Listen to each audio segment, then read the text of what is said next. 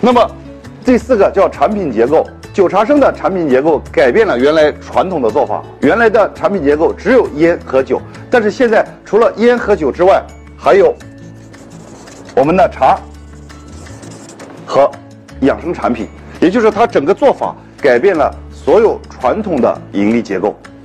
好，第三个呢就叫盈利规划。前面我们讲了钱很多怎么赚，这里呢我们就讲能赚多少。这里分四大战略：入口、平台、跨行和生态。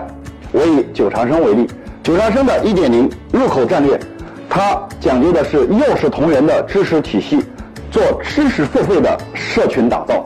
那么它打造社群的目的不是为了赚钱，是为了帮线下的实体店来引流。所以说，它的入口战略这一块不做盈利点的规划。